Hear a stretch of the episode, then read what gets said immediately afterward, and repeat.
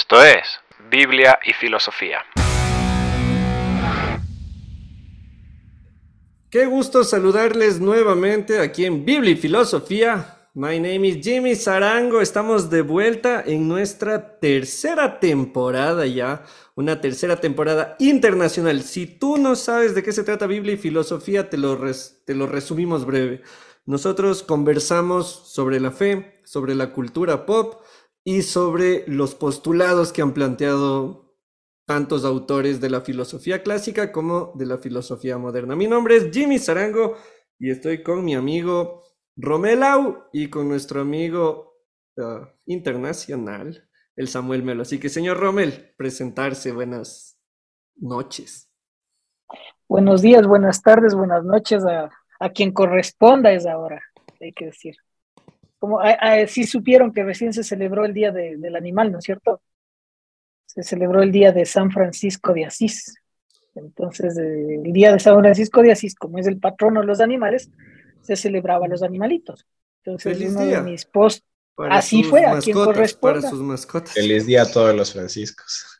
A quien corresponda, feliz día. Pero eso fue días atrás. Un abrazo de estar con ustedes aquí, es un gusto, una bendición y que sepan que no nos mandamos, no nos mandaron y tampoco nos hemos ido, sino que aquí estamos. Para los, Melo, creye- A ver. para los que creyeron que no íbamos a volver, hierba mala nunca muere, dijo Vicosí. Y yo fui el creyente del filósofo del rap. muy bien. Muy bien, Preséntese, hemos regresado. Señor, señor Hemos Melo. regresado. Con, con, var- con vara nos han de tener que sacar, pero hemos regresado y hemos de volver. Porque de qué sirve un filósofo que no está ahí molestando y como piedra en el zapato cada día de tu existencia. Oye, hablando de piedras en el zapato, para darle sentido a lo que acaba de decir el Rommel y el Samu, nosotros Biblia y Filosofía lo hacemos, lo hicimos desde el 2019 desde Ecuador, ahora estamos haciéndolo nuevamente virtual porque el Samu está en Finlandia y se va a quedar allá por algún tiempo. Y hace unas semanas al Rommel le llegó una inquietud, le llegó una pregunta que era la de... Ah, si es que dejamos de hacer Biblia y filosofía porque nos banearon en las iglesias. Entonces, Romel, ¿qué tenemos que decir al respecto? ¿O puedes darnos más panorama frente a esta calumniosa afirmación que alguien hizo totalmente falsa?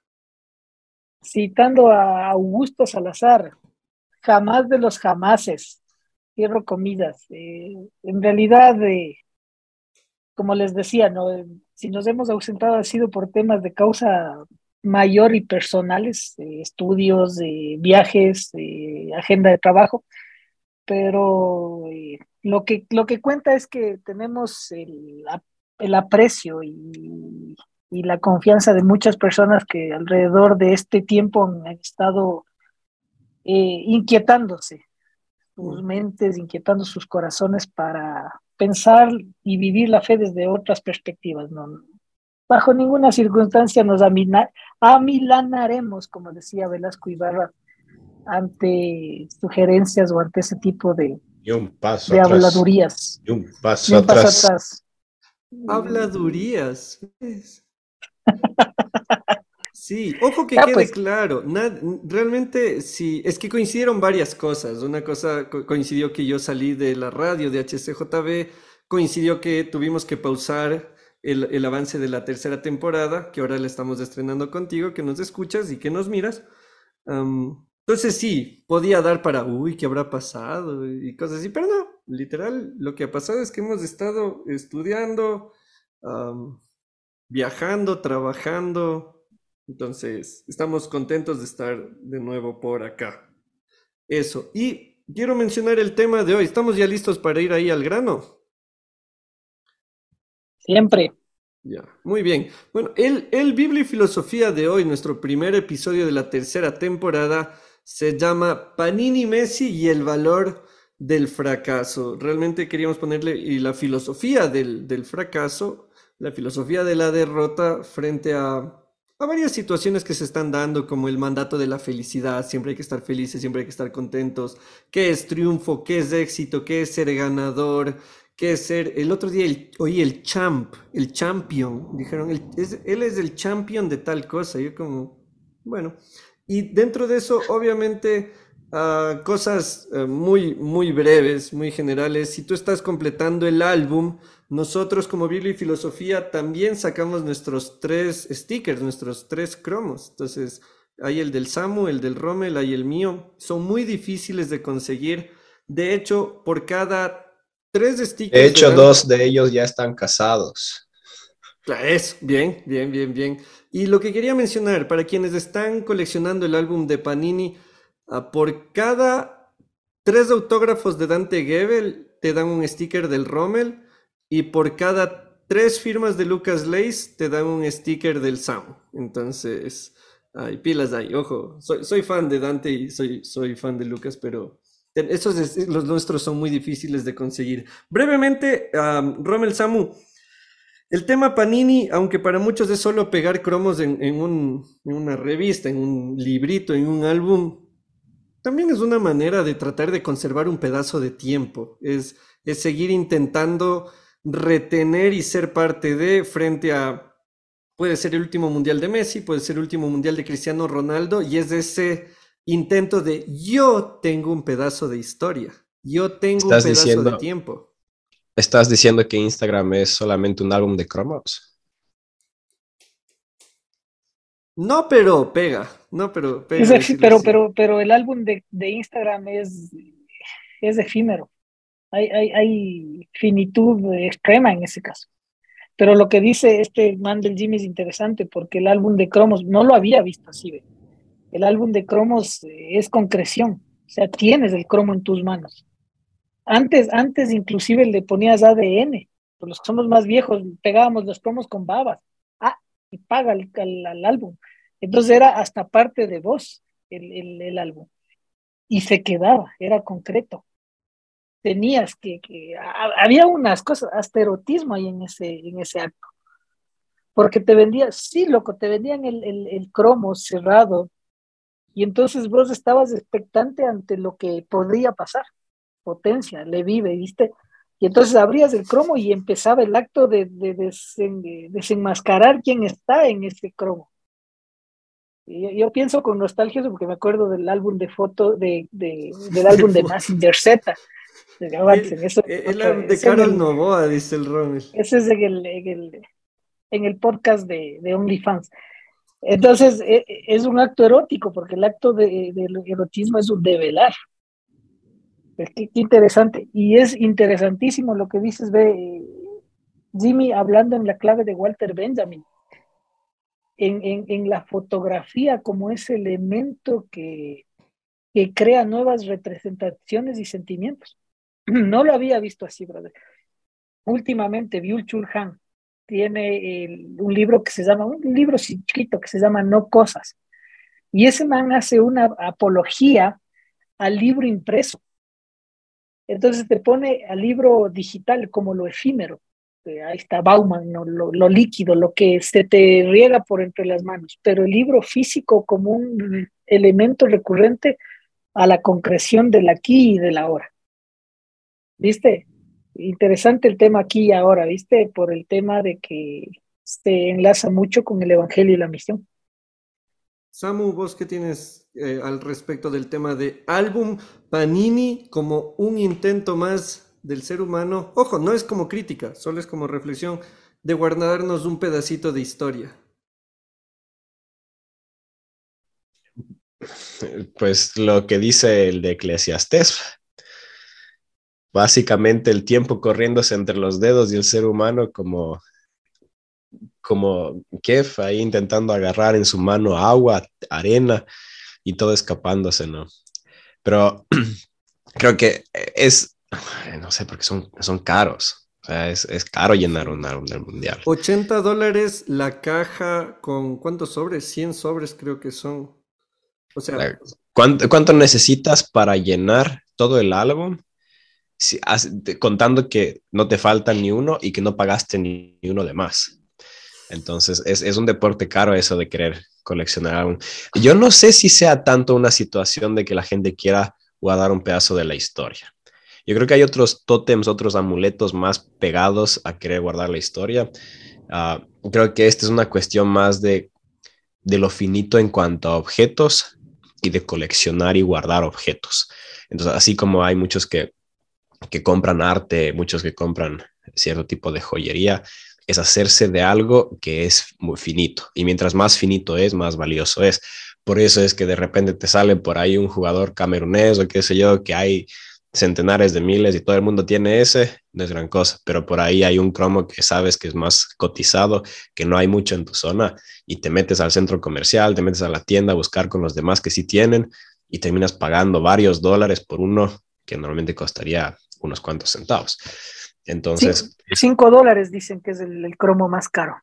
Ya, entonces ahí te das cuenta de que, de que, de que aplica un poco más principios de la economía, de lo escaso y cuánto sube la demanda y de repente todo el mundo quiere.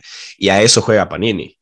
Panini es eh, una empresa de, ah, de crear cosas finitas donde se crea demanda, lo mismo que hace Rolex. Rolex podría suplir toda la necesidad de sus consumidores, pero crea una demanda artificial. Ah, el mercado de los diamantes, los diamantes no son valiosos, se crea una demanda artificial que es, es, es, un juego, es un juego, como los, los productos de Supreme. Tú le pones el sticker de Supreme hecho por la empresa Supreme, lo que sea, y de repente porque es limitado, entonces la gente tiene una necesidad de tenerlo. Y es, es, es curioso cómo se puede hacer, es curioso cómo se puede hacer artificialmente.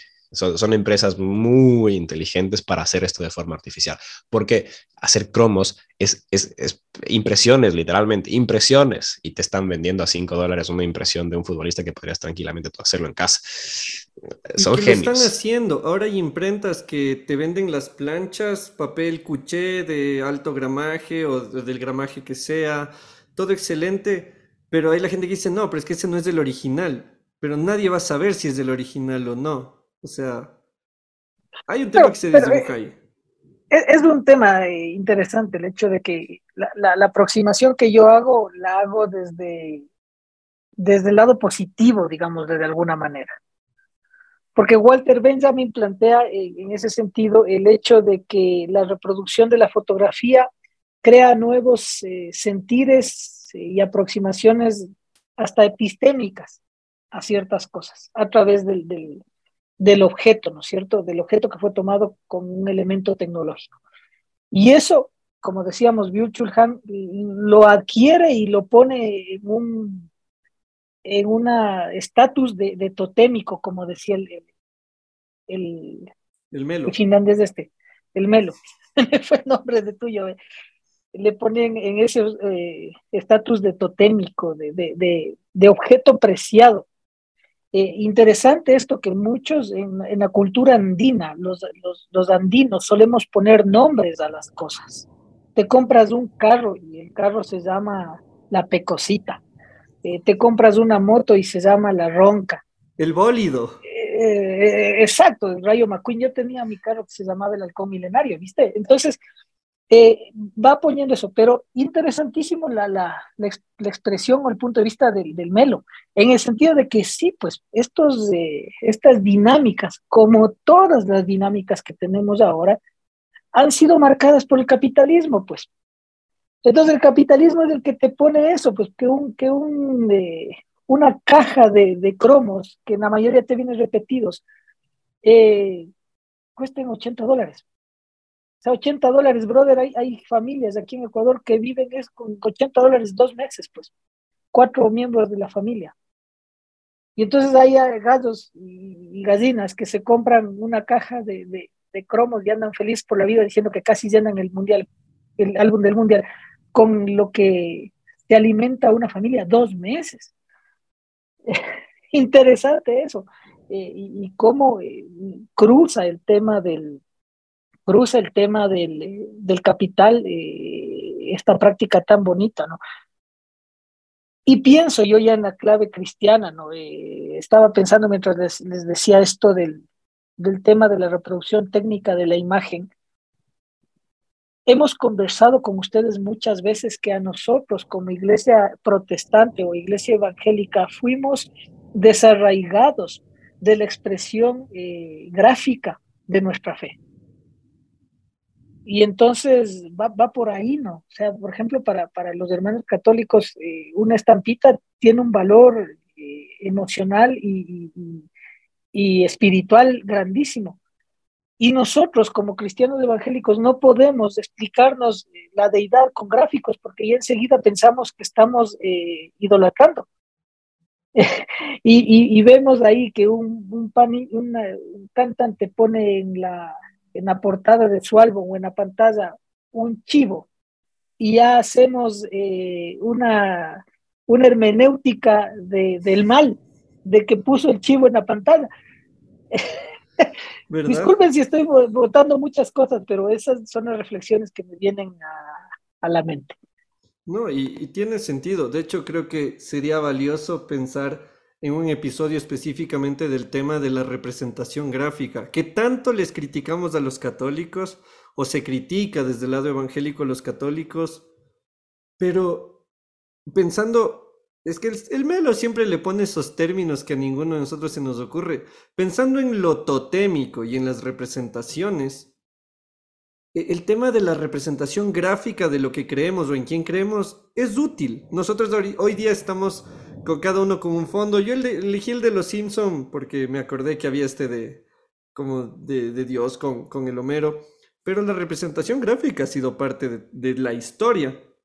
Y algo que yo mencionaría aquí también es el, el tema arqueológico, que es algo en lo que estoy pensando mucho últimamente, y es lo de cómo, cómo sería cuando un arqueólogo revise los restos de nuestra generación de aquí en mil años y encuentren los álbumes.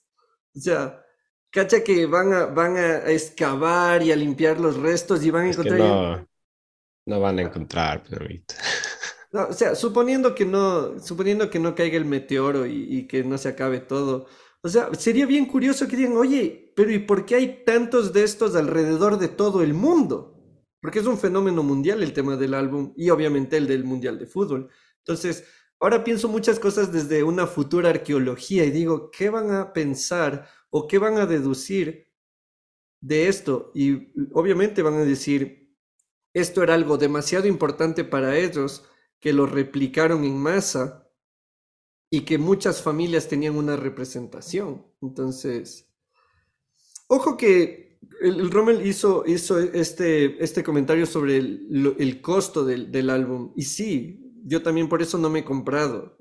Quiero sumarme a la novelería esta vez, pero, pero sí digo, es carito. Entonces, hay, hay, hay, hay mejores cosas que hacer con ese dinero. Si tú estás llenando el álbum, tranqui, no te sientas culpable, no, no te bajones. Um, si tienes unos dólares, obviamente, súmalos en una causa que pueda bendecir otras personas, ¿no? Los de Panini ya tienen harta plata. Entonces, por ahí el tema del álbum. ¿Algo más vos, Samu, que quieras mencionar al respecto? Yo creo que todo el mundo participa de una u otra forma en la adquisición de arte. Hay, hay algunos que tienen la plata como para comprar cuadros de 3 millones de dólares o lo que sea, comprar esculturas para su hogar.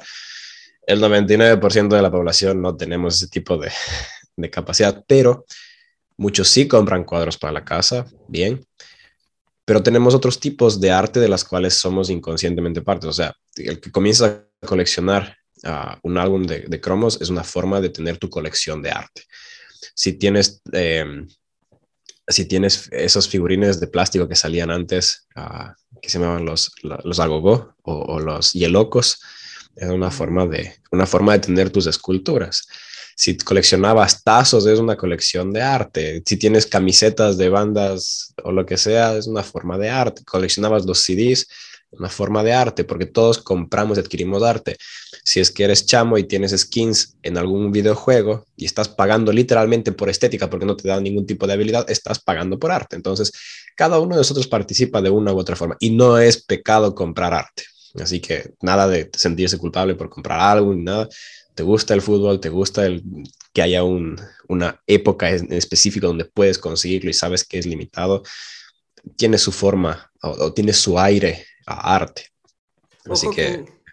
en el caso del Rommel, y para ir con el, con el tema más pepa de hoy, o el más denso, todo tema nosotros le podemos hacer denso, así, literal.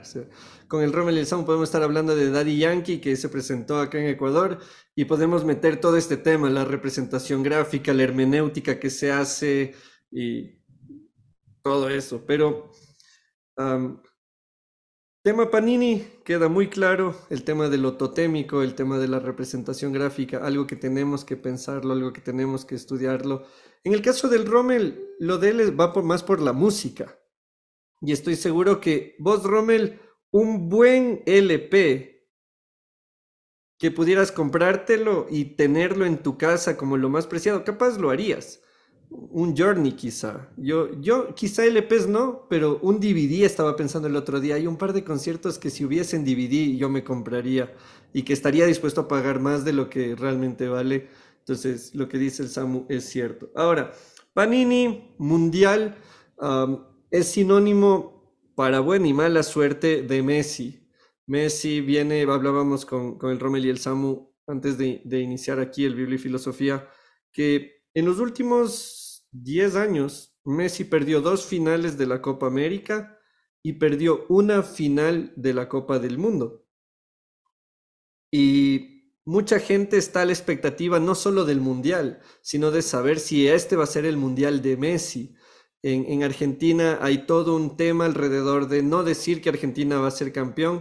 De hecho, se llama eh, mufa. Mufa es como nosotros decir cuando salas algo. Entonces, ya, ya le salaste al equipo. Como Rafael Correa cuando le iba a ver al Emelec.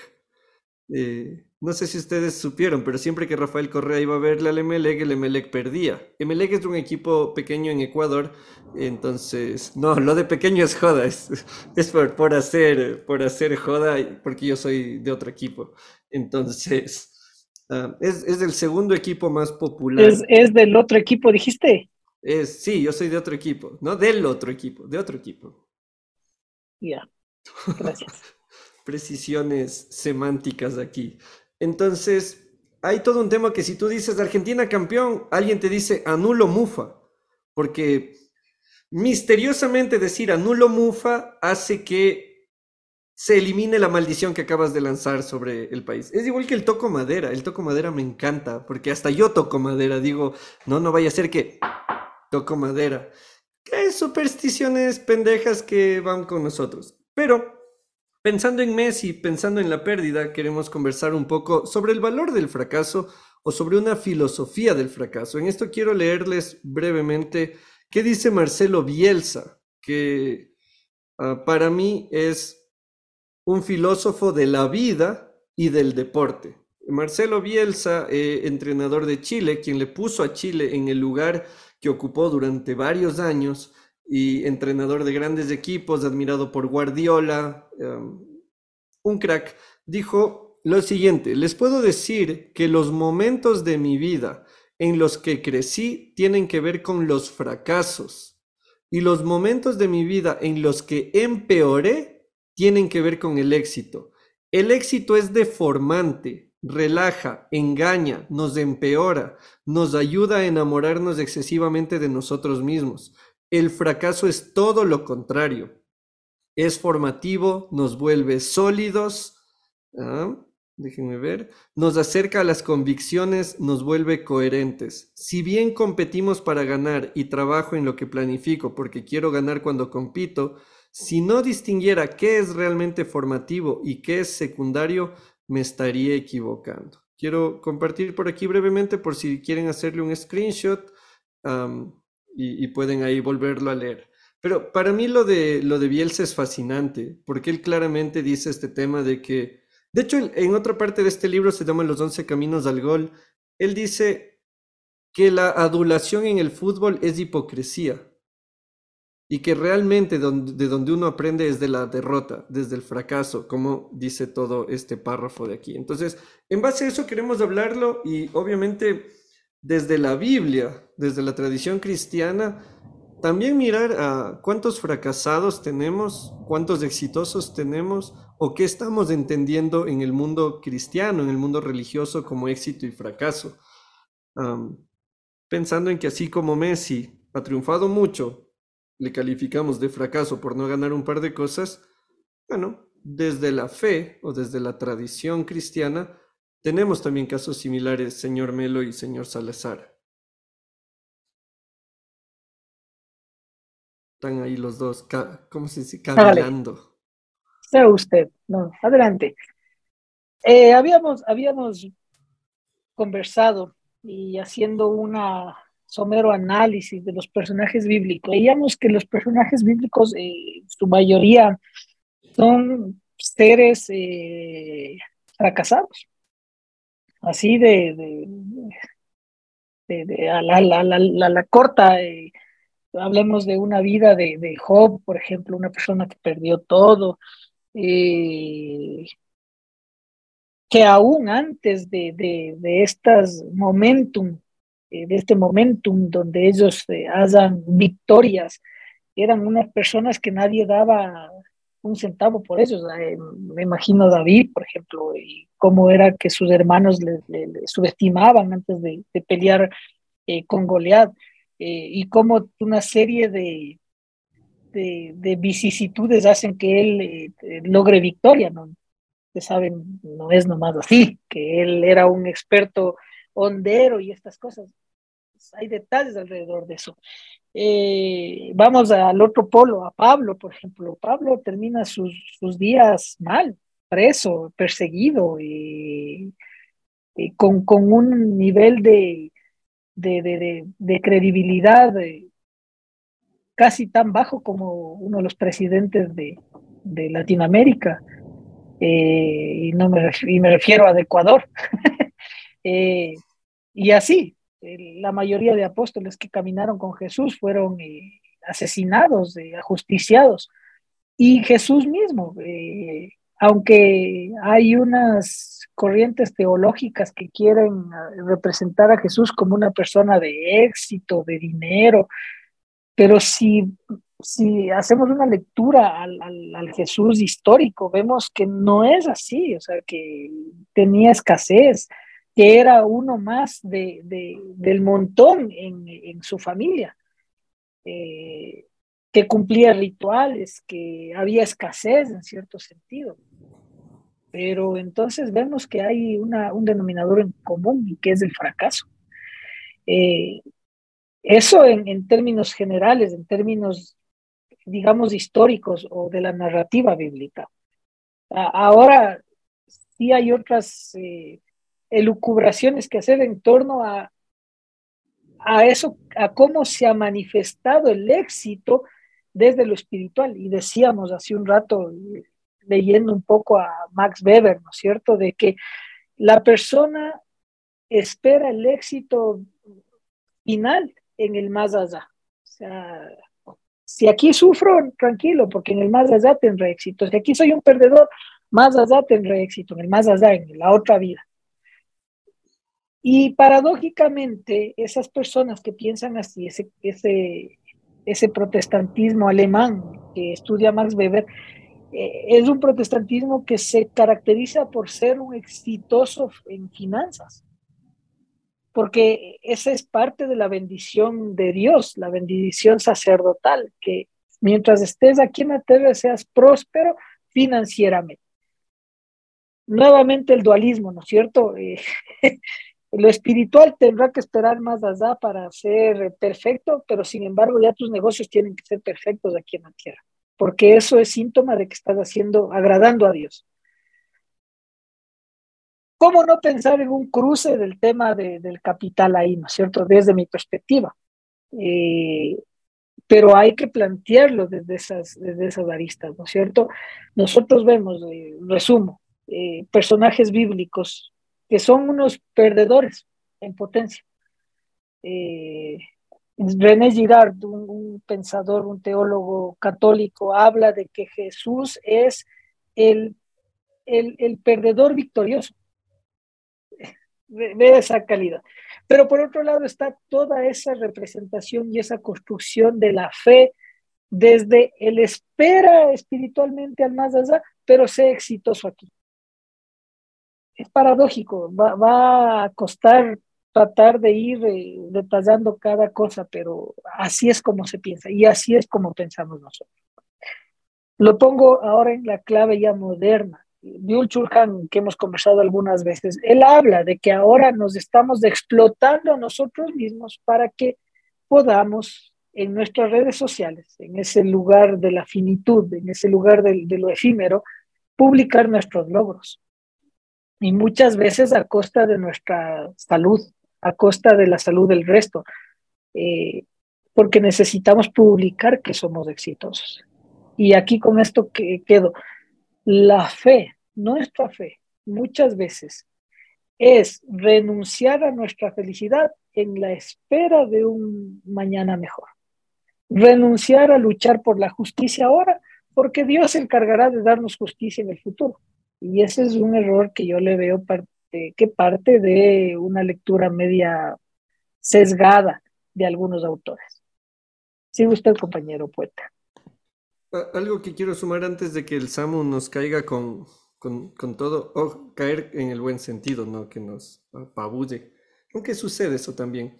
Ah, pensando en lo que vos decías de Jesús, oí una prédica una vez en la que decían, ojo, que Jesús era el Hijo de Dios y su túnica no era cualquier túnica, y fue una prédica sobre la supuesta calidad de la túnica de Jesús, con oveja, por poco oveja, trasquilada de su primer trasquile, trasquilada por una señora ciega y cosida por una mujer sordomuda en un convento, por poco. O sea, yo oí una vez una prédica en la que decían, ¿y por qué les el Hijo de Dios tenía lo mejor y tú debes tener lo mejor? Era muy guambra en ese tiempo como para saber que podía pararme e irme, ¿no? Pero sí, hay gente que quiere hacerle encajar a Jesús en ese modelo, eh, en ese modelo, para no usar nada más. Señor Melo. Avisarás dónde predican así para ver si es que llueven bendiciones. Yo que justo iba a decir que cuando Jimmy nos mencionó que parte del tema iba a ser acerca del fracaso, pensé que vamos a contar nuestros testimonios. Porque es eso. si vamos a hablar de fracaso, solo es cuestión de mirarse en el espejo y ya está nomás. Y cada persona que pueda parecer como que ah, le va bien o tal, es, probablemente ha fracasado más veces de las que tiene tiempo de contarte siquiera. Entonces hay, hay que ver, así como Jimmy mencionó a Marcelo Bielsa, de que lo que nos forma, lo que nos hace gente que tiene la capacidad de luchar y hasta algunas veces conseguir una que otra victoria, es la mera paciencia de enfrentarse a la derrota tras derrota tras derrota y golpe tras golpe y no dejarse vencer. Y eh, en mi caso personal, al menos siento que es paliza tras paliza. Y a veces esas palizas, y los boxeadores no es que pelean cada fin de semana, no es como equipo de fútbol, que cada fin de semana o hasta entre semana tienen partidos. Los boxeadores tienen su pelea y muchas veces les toma medio año, un año recuperarse como para volver a intentar pelear. Ah, pero por eso también cada victoria de los boxeadores cuenta. Cuando el Rommel habla de los fracasados de los personajes bíblicos, esa es una de las principales diferencias con otras grandes, entre comillas, mitos. Si nosotros miramos con ojos ateos, podríamos decir la Biblia es un libro de mitos, de historias fantásticas, así como lo es la Iliada de Homero, o así como lo es la mitología nórdica, o así como son los, los Vedras, o qué sé yo. Cualquier cantidad de literatura existe en el mundo donde hay personajes heroicos. Y tenemos cierto tipo de personajes heroicos en el Antiguo Testamento también. Pero cuando leemos la Biblia de tapa a tapa, nos damos cuenta de que la Biblia no es una epopeya. Y una epopeya es generalmente una literatura folclórica nacional que lo que busca hacer es crear esta imagen de personajes suprahumanos, que son como superhombres, supermujeres, a los quienes se pueda admirar y se pueda intentar emular su fuerza y su éxito. Pero la Biblia no está mostrando ese tipo de gente más bien está mostrando gente que muchas veces peca de lo contrario, de débiles, de mentirosos, de traicioneros, de, asesinos. A lo Moisés, por ejemplo, termina matando a un hombre. sale escapando de Egipto, termina siendo un pastor en medio del desierto. Entonces, hay tantos casos de gente que en vez de que se lo exalte, como en una epopeya, termina siendo lo contrario. Pero es justamente a esta gente, y esto es algo que muchas veces se habla en los grupos de adolescentes en las iglesias, y es a esta gente la que Dios termina utilizando. Pero por eso es importante que entendamos uh, qué mismo es el, el, el fracaso. Y aquí siempre va a resurgir Nietzsche, porque Nietzsche es de los que apela a la fuerza y por ende, por ende habla del superhombre.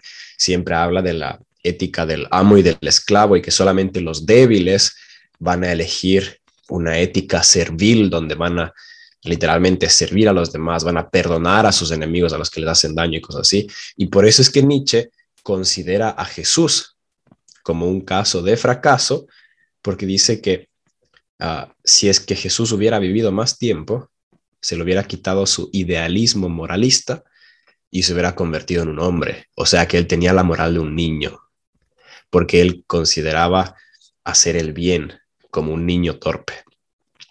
Y que estábamos evangelizando aquí en Finlandia hace un par de semanas y había una plaza donde entonces habían algunas personas de Medio Oriente vendiendo sus cosas y enseguida entonces uno de ellos se acercó y estábamos conversando como dos horas y pico con este hombre que es musulmán.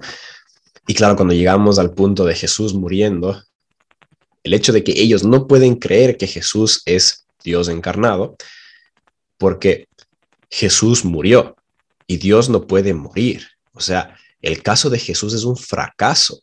Lo mismo que era para los judíos de su tiempo. Jesús no podía ser el Mesías porque Jesús tuvo una muerte de criminal.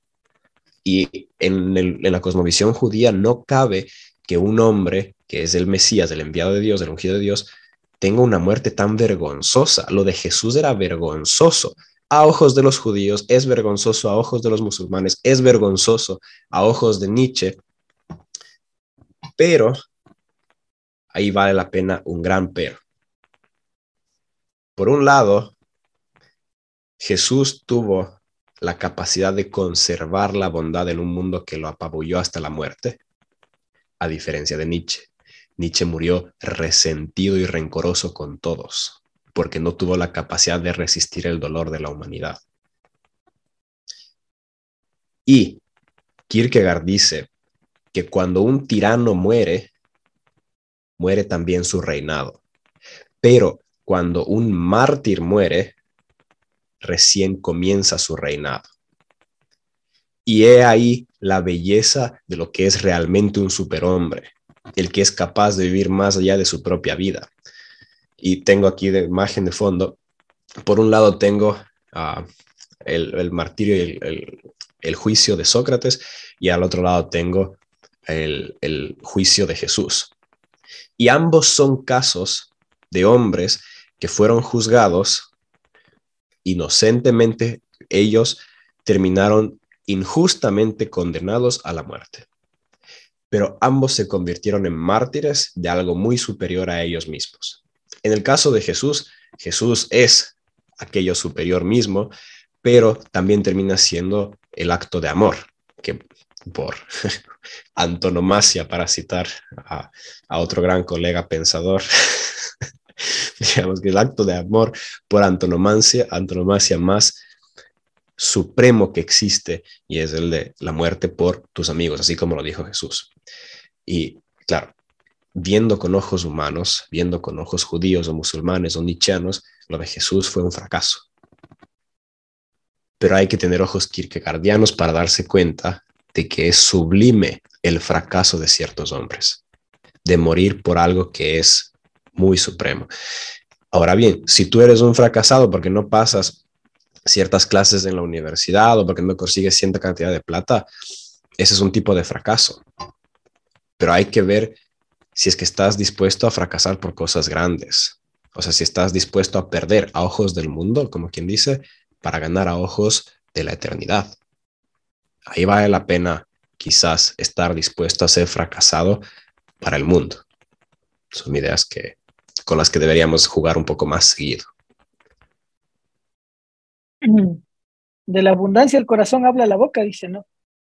Por, por ahí va. ¿Cuál, cuál es el partido que estás jugando? ¿Cuál es el, fin último que persigue?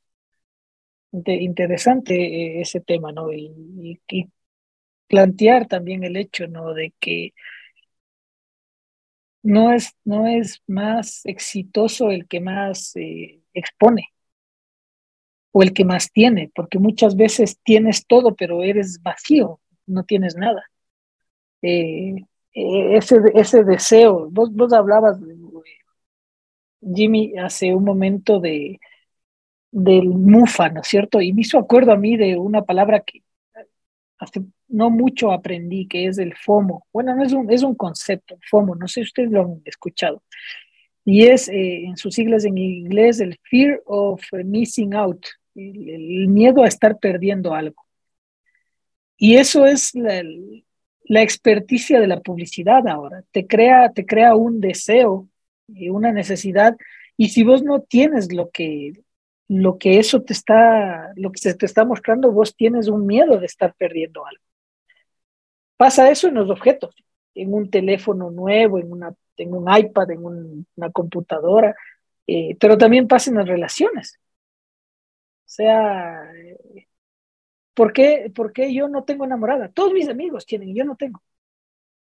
Entonces, eh, es eso, ¿no? El, miedo de estarte perdiendo algo, pero que está impostado, que está impuesto.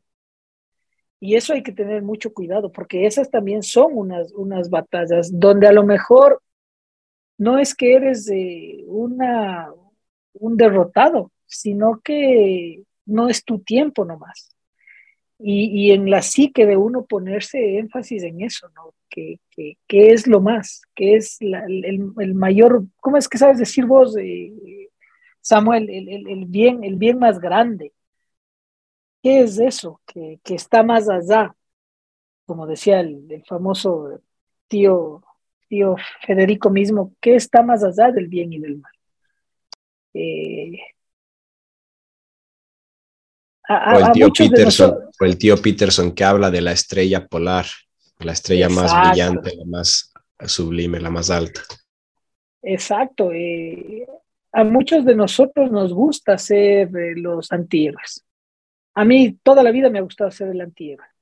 Yo, yo, yo, no le, yo no le juego al Superman. A mí no me gusta Superman por todo lo que representa. Eh, yo le juego tal vez al, ser humano de carne y hueso que, cohabita con vos. Eh, a veces ni, ni, el chapulín porque es muy comercial, pero sí me voy con el, no sé, con el, con el habitante de calle que está ahí loco eh, diciendo cosas, ese Zaratustra que vive en medio nuestro. Eh, y es interesante porque desde, desde la vereda de donde les mires vas a estar hablando desde la plataforma del éxito o del fracaso, que muchas veces hay. Yo veo en redes sociales, hay mucha gente fracasada, exitosa. Es que te ponen ahí mentalidad de tiburón y toda la nota para mí ya, ya tiene un sesgo y lastimosamente me acerco, me aproximo a estos con sesgo. Pero es así. Y, y, y me refrenda eh, la teoría, ¿no? Ya te digo, otra vez cito, un Chulha. Hay gente que cree que es, exitosa, pero lo que hace es eh, eh, explotarse a sí misma. Hay una canción también, la canción de, de, de una de las últimas canciones, no me acuerdo cómo se llama, pero en sus primeras frases dice esto, hay gente que cree ser exitosa, pero se está explotando a sí mismo. Voy a, voy a echarle un ojo por aquí a la, a la letra de la canción, porque no, no había escuchado. Ahora, algo también clave dentro de esto, pensando en lo que mencionaron. A Jordan Peterson, si no le has leído, si no le has escuchado, es un psicólogo que depende desde dónde lo veas, o te va a resultar muy interesante o te va a resultar totalmente, eh, no sé, ignorable.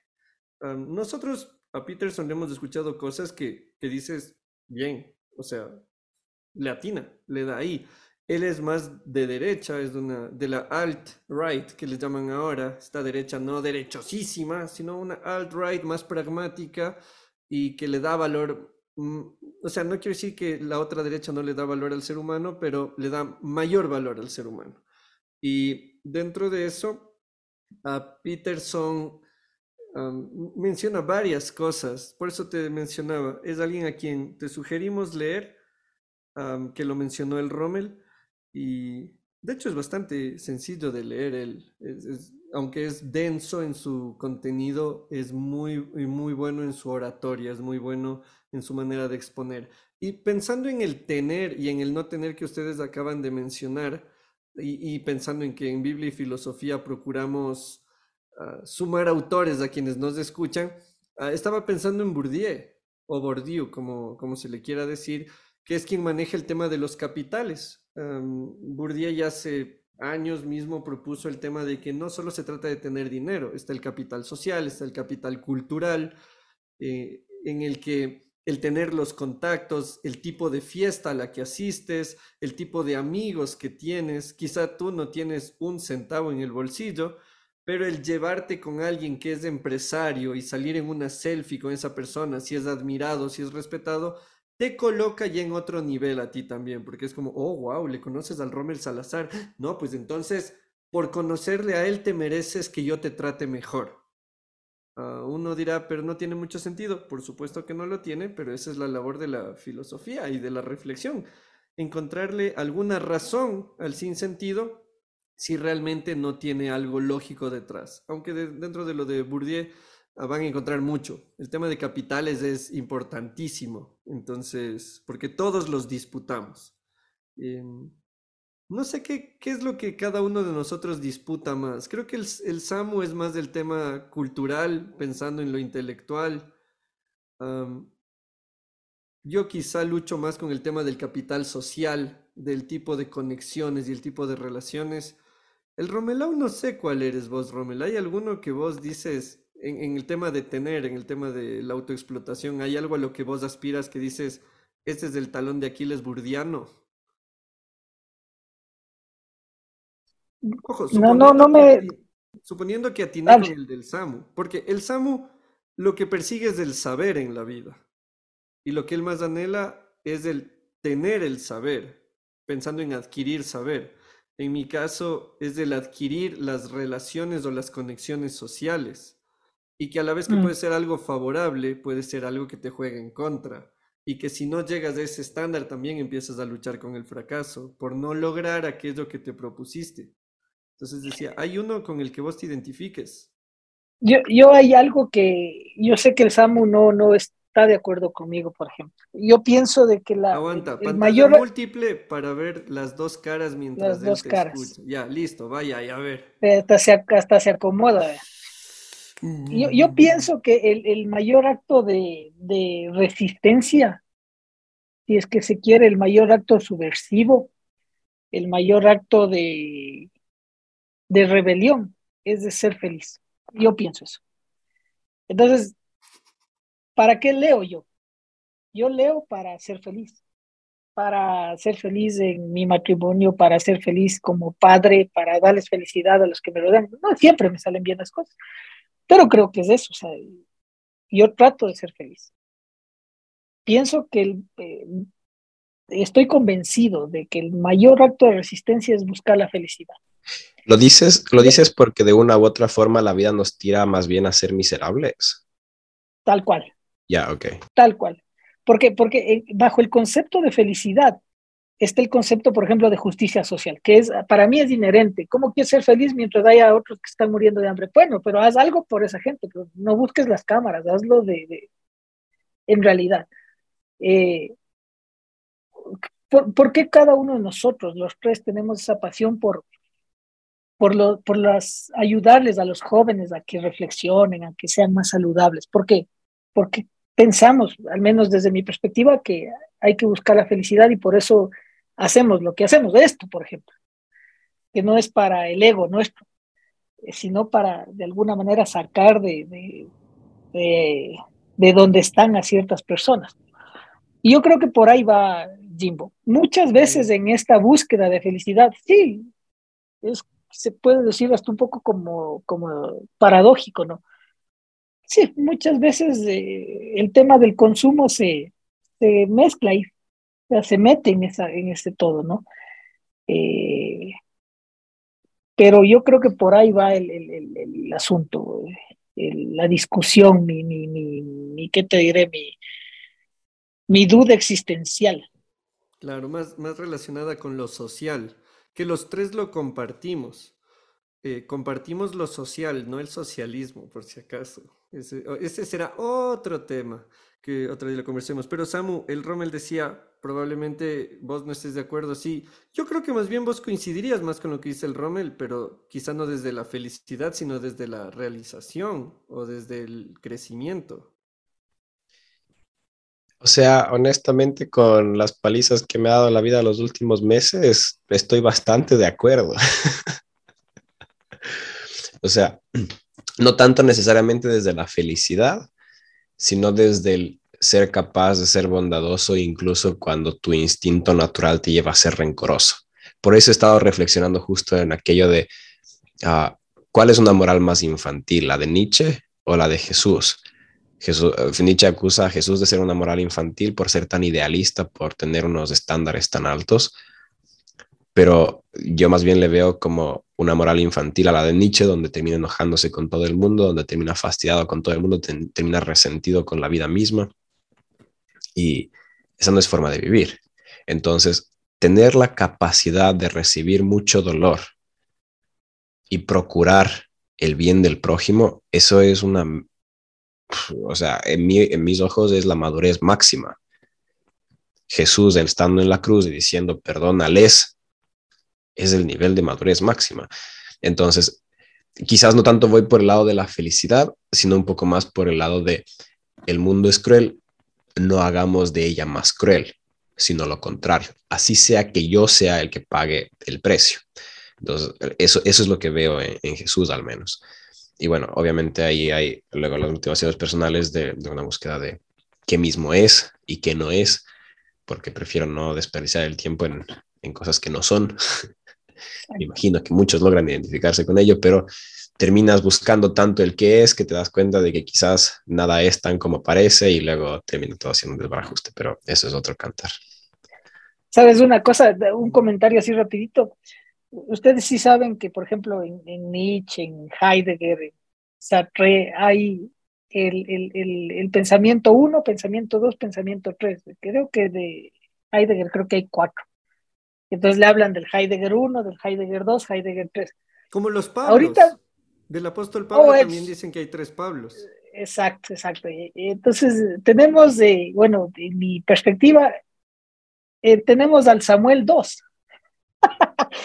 Porque por eso pensaba que vos no ibas a estar de acuerdo con el tema de la felicidad y por el tema del estoicismo en tu, en tu, en tu reflexión.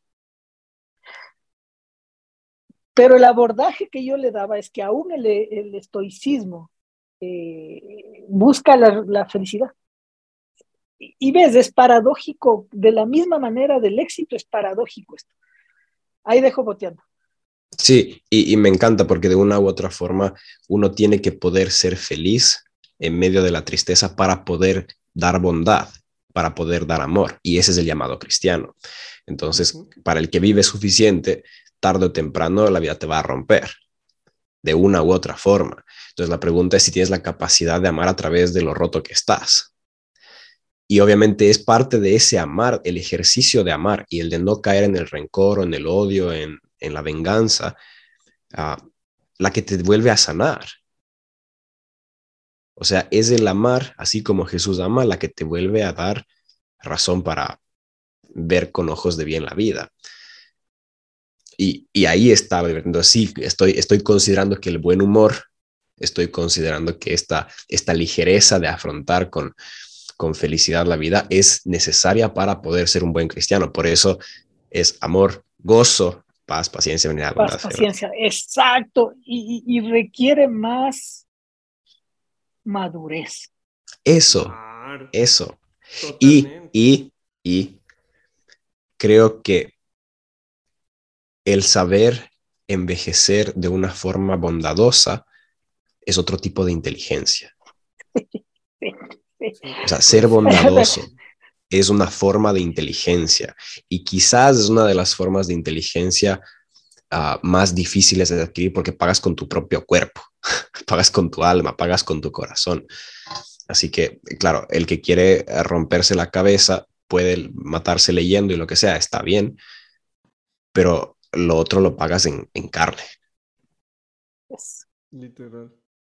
No, y a, esto solo, solo, sumo tal cual lo que dijo el Sam. O sea, el, el, otro día en el TikTok estaba viendo los comentarios de un video que hice y ahí había un perfil, eh, una chica, porque por el nombre y la foto, pero puede ser cualquier perfil falso, ya saben que se crean bots y todo eso. Pero esta chica se pasó una semana entera respondiendo y contradiciendo, no sé, como 25 comentarios y tenía como 15 conversaciones a la vez y no es que tú estás mal, ojalá tú conozcas lo que yo tengo, porque ahí sí vas a ser feliz. Y era como, literal, yo solo leía y le contaba a la negra y le dije, oye, yo era así, le dije. O sea, yo era el que creía que con un comentario de Facebook iba a hacerle cambiar de pensar a alguien. Y, y le digo, o sea, me da como un poquito de tristeza, pero sé que es parte del crecimiento lo que el Rommel dijo, el, la versión 1, la versión 2, la versión 3. Entonces esta chica quizás sí, como, como yo también fui la versión 1, en la que quieres ir apabullando a todos. Lo dices, no, cada, cada uno sabe lo que sabe y, y, hay un montón de cosas que no sabemos. Y la felicidad, entendiéndolo, cada uno tradúzcalo, porque algunos oyen felicidad y piensan sonrisas, cuando felicidad probablemente tiene más que ver con la realización o con la, ¿cómo sería? El, no es por mencionar lo que siempre mencionamos, pero es lo que el Rommel sabe decir sobre el Dasein, es de encontrar, eh, ¿cómo dice Samu pleasant en español? Plenitud. Llegar a la plenitud en tu existencia. Complacencia. Complacencia. Eso, que es una palabra media, media reina Estamos conectados, amigos. Sí, eh, otra vez, otra vez. Una, dos, tres, todos. ¡Yay! ¡Ay, qué lindo! Es eso, es el vivir complacido con quien eres y haces, asumiendo lo que el Samu. Me encantó lo que dijiste, Melo, el estar rotos. O sea, es que el fracaso es lo que nos permite vivir la humanidad. O sea, mientras uno solo vive en victorias, Sí, sabes mucho, pero no sabes tanto como podrías saber, no sobre un tema, sino sobre la gente, sobre el corazón, sobre las relaciones. Cuando uno está roto es que dice, híjole, con razón, este pana lloraba como lloraba. O sea... Mucho, mucho, mucho he intentado pensar sobre el cristianismo y poco a poco voy llegando a la conclusión de que el cristianismo, o sea, el estilo de vida cristiano más que el cristianismo en sí, es el arte de saber manejar el dolor correctamente. ¿Qué más, ¿qué más reflexión? ¿Qué más reflexión tienes de que Cristo clavado en la cruz con el dolor que tiene que haber experimentado y perdonando al resto? Ve lo que me pasó hoy, loco. Me iba a lavar la boca. Paso por el cuarto mío y, y me doy un tope, pero de esos brutales en la camisa con la con esa bendita, por no decir otra palabra, filo Gil de la cama, porque yo no sé para qué conchas hicieron así la, la cama, loco. O sea, no, me entiendo, loco, pero tiene una como grada esa nota. O sea, loco, me doy ahí. ¿Y qué es lo primero que, que se te cruza por la cabeza? Y, con quién me desquito, loco. Y pensaba yo en el fútbol, ¿no? Cuando vas, vas, vas estás jugando fútbol, te topas con alguien y te sale primero la ira. Y, y venía a mi mente el Hulk, clásico, el del luferino. Entonces que le, golpeaban y, se transformaba en, en colco. Pero vos ves a un Cristo clavado en la cruz, metido en un juicio por demás doloso, metido al, escarnio público. ¿A quién le escogen? ¿Al, al, violador este o a este incendiario? Al, al, violador eh, que, que muere el incendiario. Y un Jesús que las últimas palabras que dice es, perdónales porque no saben lo que hacen. Bienaventurado seas porque estarás conmigo ya mismo eh, arriba. O sea, loco, eh, es el, el, y hay que leer a René Girard en este caso, ¿no? Es el, el chivo expiatorio voluntario dando su vida y sus emociones por el resto de hijo de madres que están alrededor. Pero aquí hay un detalle y aquí es una alerta. Hay que ser maduros para pensarlo así. Porque muchas veces pensamos el, el, famoso, eh, cuando te den en una mejilla, da en la otra. Eso hay que tener mucho cuidado. Eh, porque no es nomás así. Eso está en, en, la clave de dos personas maduras en su relación.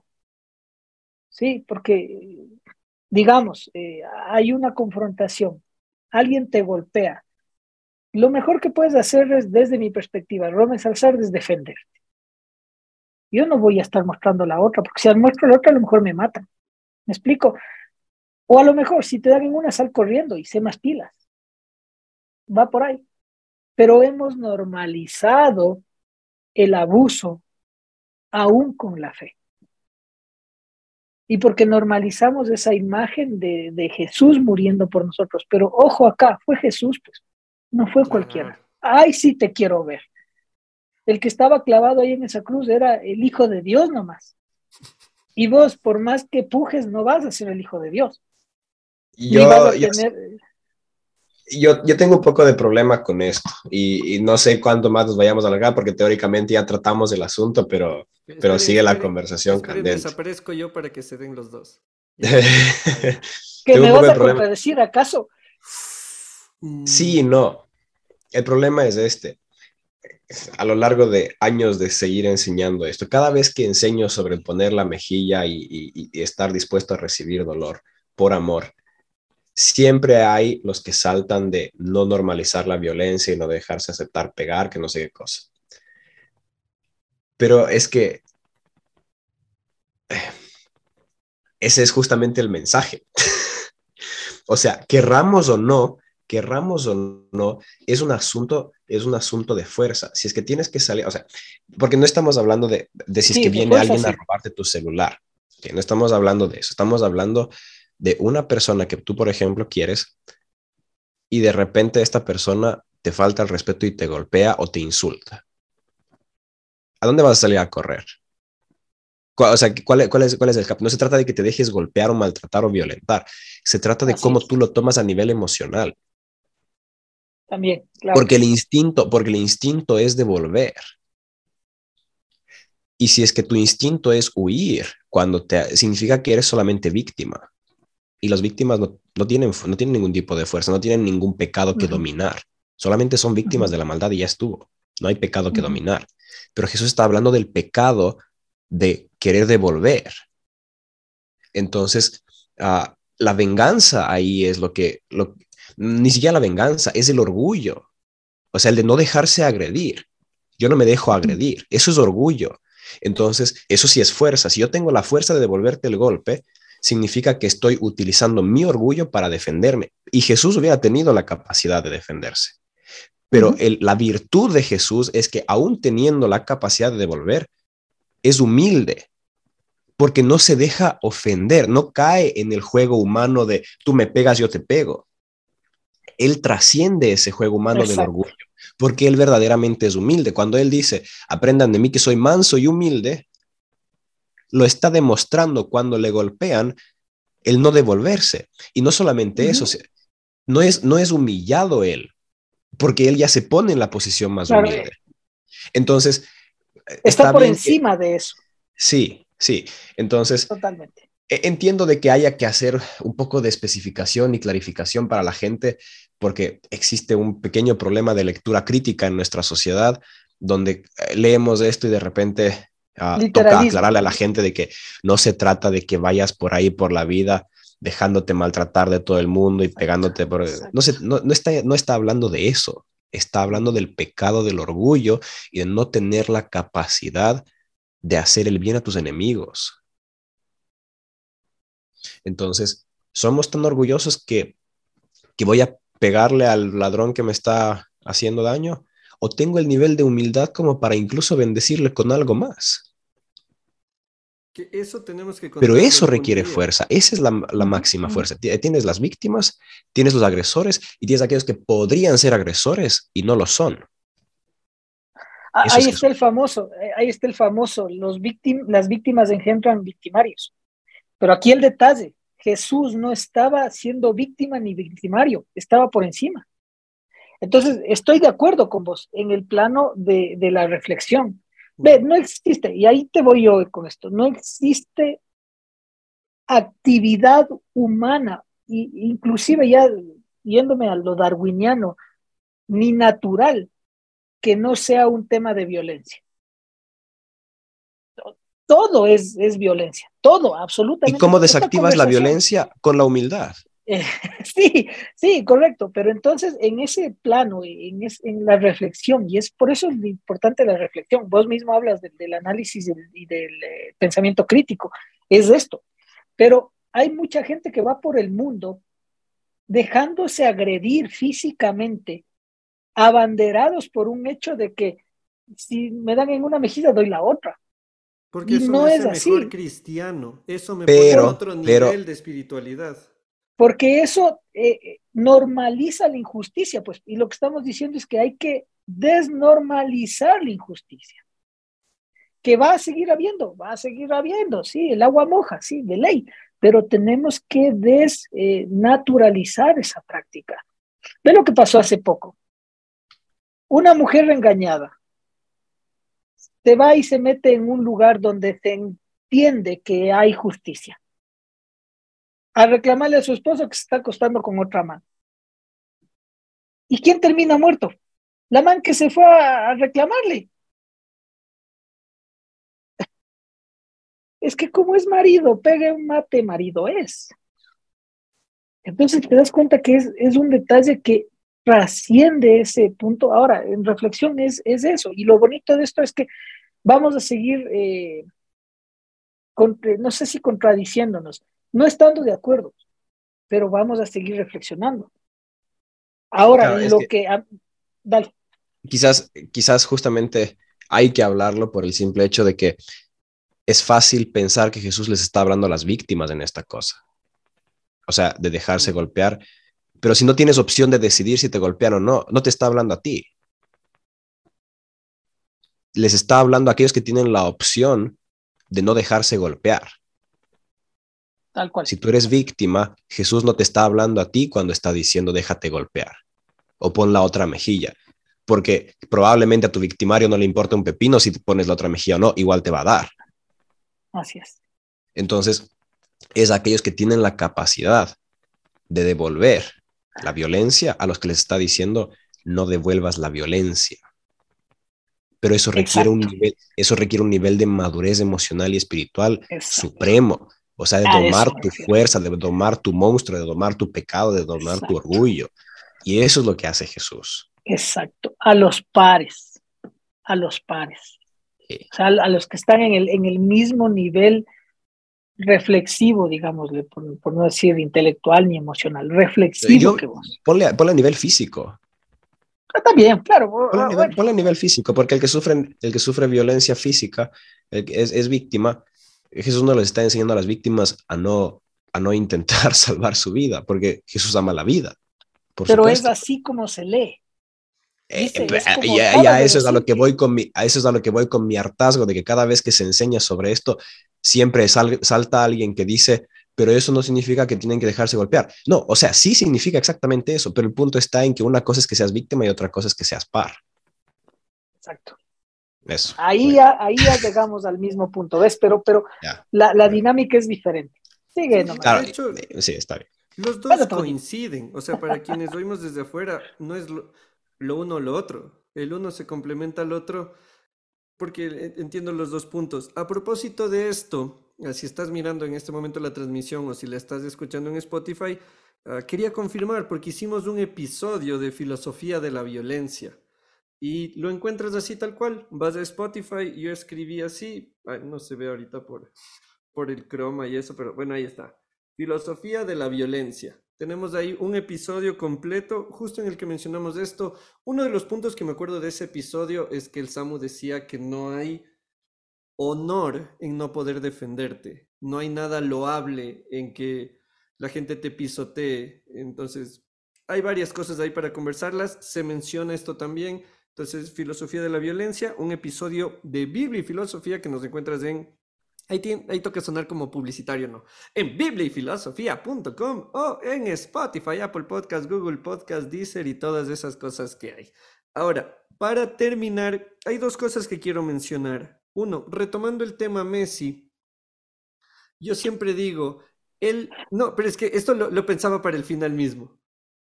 Messi llega a su casa y sus hijos sí, se van a bajonear si es que no ganara la Copa del Mundo. Pero eso es lo que necesitan, no es un futbolista, es un padre.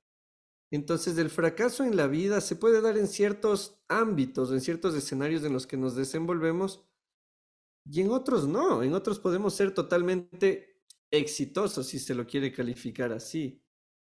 a la esposa de Messi, que, que, su esposo gane una Copa Mundial, sí, le brindará un esposo feliz uh, durante unos días, un esposo un poco más contento, pero la verdad es que Messi va a seguir siendo el esposo que es, probablemente. Si pierde, estará un poco más duraño, un par de días. Pero el fracaso no se mide únicamente en uno de los aspectos de la vida. Pienso en vos, Rommel, pienso en el Samu, pienso en mí.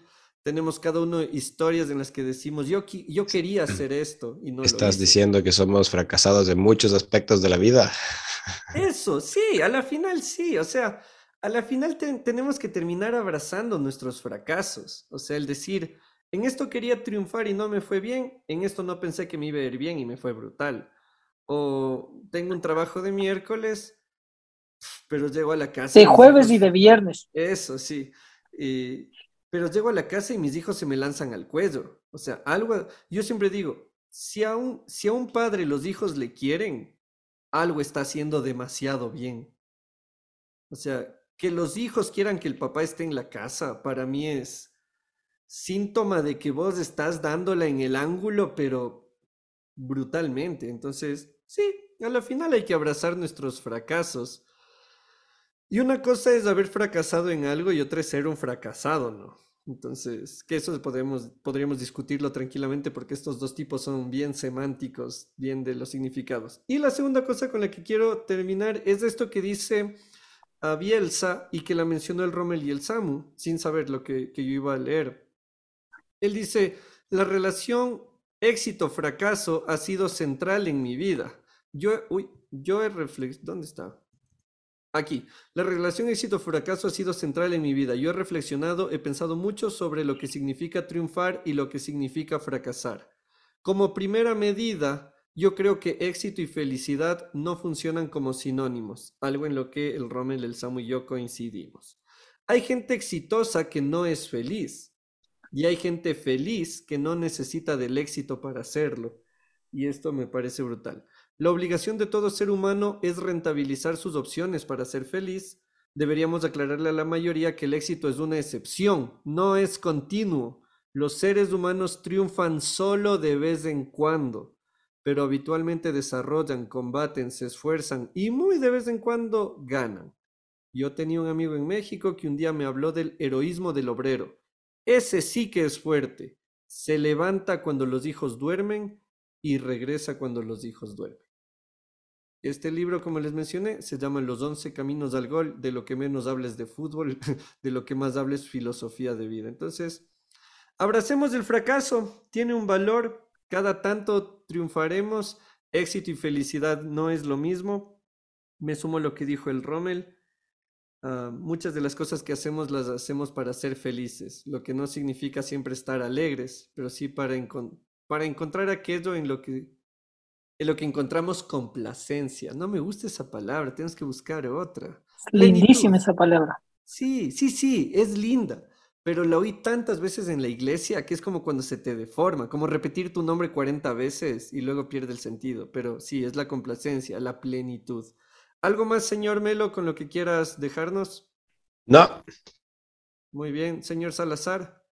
Se les quiere mucho y nada. Eh, nos vemos pronto.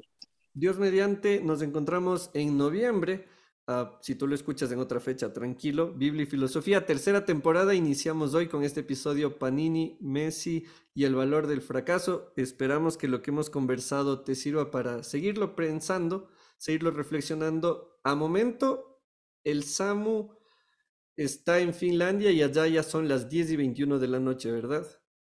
Sí, 10 y 21 Perfecto, de la compañero. noche. Al momento, e- este episodio lo grabamos porque si lo hacíamos en vivo le tocaba levantarse al Melo como a las 4 de la mañana y... Y, sí, Y no nos quiere tanto como para hacerlo. Es, claro, una cosa es poner la mejilla, pero poner la cobija es otra cosa. Claro, ya. Pero poner alarma, eso solo por ciertas personas nomás. Oh, y nosotros no estamos ahí, te odio. Bueno, nos encontramos pronto. Un abrazo, gente. No se olviden, bibliafilosofía.com o nos encuentran también en Spotify. Un abrazo con todos. Bye, bye.